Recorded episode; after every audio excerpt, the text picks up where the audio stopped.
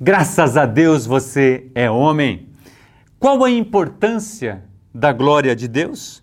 O quanto glorificamos pelas obras da sua criação?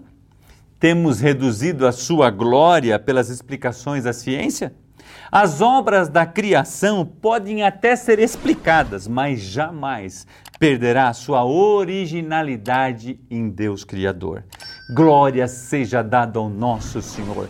Fica conosco, porque hoje o nosso tema é a glória de Deus.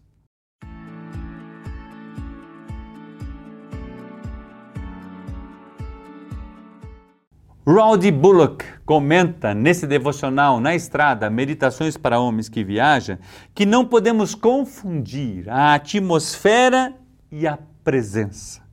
A atmosfera pode ser boa, mas não ter a presença de Deus. Mas com a presença de Deus é impossível não ter uma atmosfera agradável. Você pode entender isso? Porque muitas vezes a gente julga que estava muito bom aquele ambiente porque a atmosfera estava maravilhosa. Mas nós podemos criar a atmosfera, mas podemos não atrair a presença de Deus.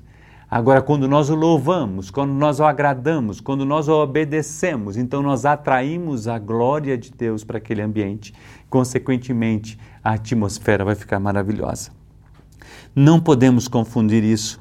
Quero ler um texto muito interessante com você em Apocalipse, capítulo 4, versículo de 1 a 8, fala assim: Depois dessas coisas olhei, e diante de mim estava uma porta aberta no céu. A voz que eu tinha ouvido no princípio, falando comigo como trombeta, disse: Suba para cá, e mostrarei a você o que deve acontecer depois dessas coisas. Imediatamente me vi tomado pelo Espírito, João escrevendo isso e diante de mim estava um trono no céu e nele estava assentado alguém. Aquele que estava sentado era de aspecto semelhante a jaspe sardônio. Um arco-íris, parecendo uma esmeralda, circuncidava o trono, ao redor do qual estavam outros vinte e quatro tronos, e assentado neles havia vinte e quatro anciões. Eles estavam vestidos de branco e na cabeça tinham coroas de ouro. Do trono saíam relâmpagos, vozes e trovões. Diante deles estavam acesas sete lâmpadas de fogo, que, que são os sete Espíritos de Deus. E diante do trono havia algo parecido como um mar de vidro, claro como um cristal. No centro, ao redor do trono, havia quatro seres viventes cobertos de olhos, tanto na frente como atrás. O primeiro ser parecia um leão o segundo parecia um boi. O terceiro tinha o rosto como de homem, e o quarto parecia uma águia em voo.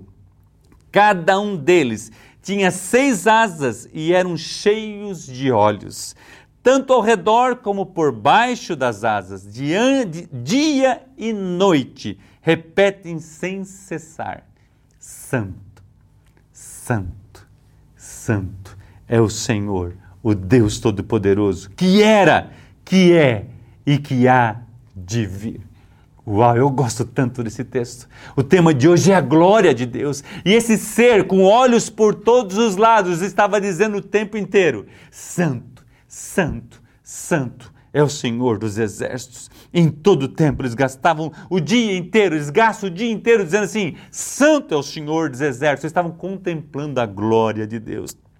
Ainda no verso 11, João escreve: Tu, Senhor e Deus nosso, és digno de receber a glória, a honra e o poder, porque criaste todas as coisas. E por tua vontade elas existem e foram criadas. Eu não sei como você ouve isso, mas isso enche o meu coração. O salmista, ainda no Salmo 19, 1, fala assim: Os céus declaram a glória de Deus, o firmamento proclama as obras das suas mãos. Uau!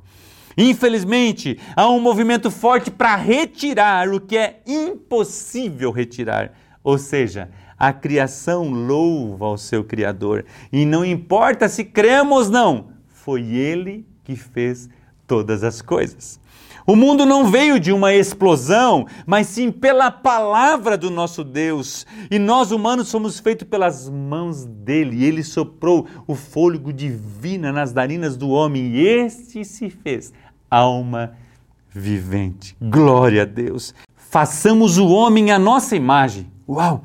Fomos feitos à sua imagem e há milhares de anos os homens estão estudando o que Deus fez de forma tão simples, pois Ele é o Criador. Ele faz algo existir com o poder da Sua palavra. A Virgem concebeu pelo poder do Espírito Santo.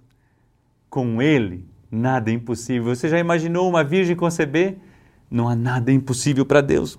Edwin Luiz Cole fala no curso Comunicação, Sexo e Dinheiro algo que, que para mim é extremamente relevante. Quando o mundo não consegue controlar alguma coisa, ele a descaracteriza como crime e a legaliza. Quando o cristianismo não consegue controlar alguma coisa, ele a estuda de acordo com a psicologia e a racionaliza. Uau, que grande verdade! Parece que o Edwin Cole estava escrevendo para o nosso tempo de hoje. A gente percebe as coisas erradas sendo legalizadas. A gente percebe algumas outras coisas que é estudado pela psicologia para que possa trazer alguma racionalidade e tirar o efeito da palavra. Eu e você podemos decidir obedecê-lo ou não, mas as consequências também serão positivas ou negativas, dependendo da minha ação e a sua. Quer aprender mais sobre esse curso? Eu gostaria muito de convidar você. Entre num grupo de estudo do currículo CMN Hombridade. Deus quer falar com você. Deus tem ministrado tanto na minha vida. Vou abrir agora um grupo do Comunicação, Sexo e Dinheiro e também num curso, do curso Homem de Verdade. E eu sempre digo, não vou abrir porque os homens que estarão comigo precisam. Quem mais precisa sou eu. E eu quero convidar você, venha caminhar conosco, não ande sozinho, busque um grupo na sua cidade, busque as igrejas próximo de você. Se você quer encontrar uma igreja próximo de você que está dando ministrando o curso, entre em contato conosco. Os nossos secretários terão a maior alegria de poder indicar as igrejas perto perto da sua cidade, perto da sua casa, que estão trabalhando com os grupos. Em, em, a relativação, olha, presta atenção, a relativação do evangelho, a legalização das mentiras quer ofuscar a glória de Deus.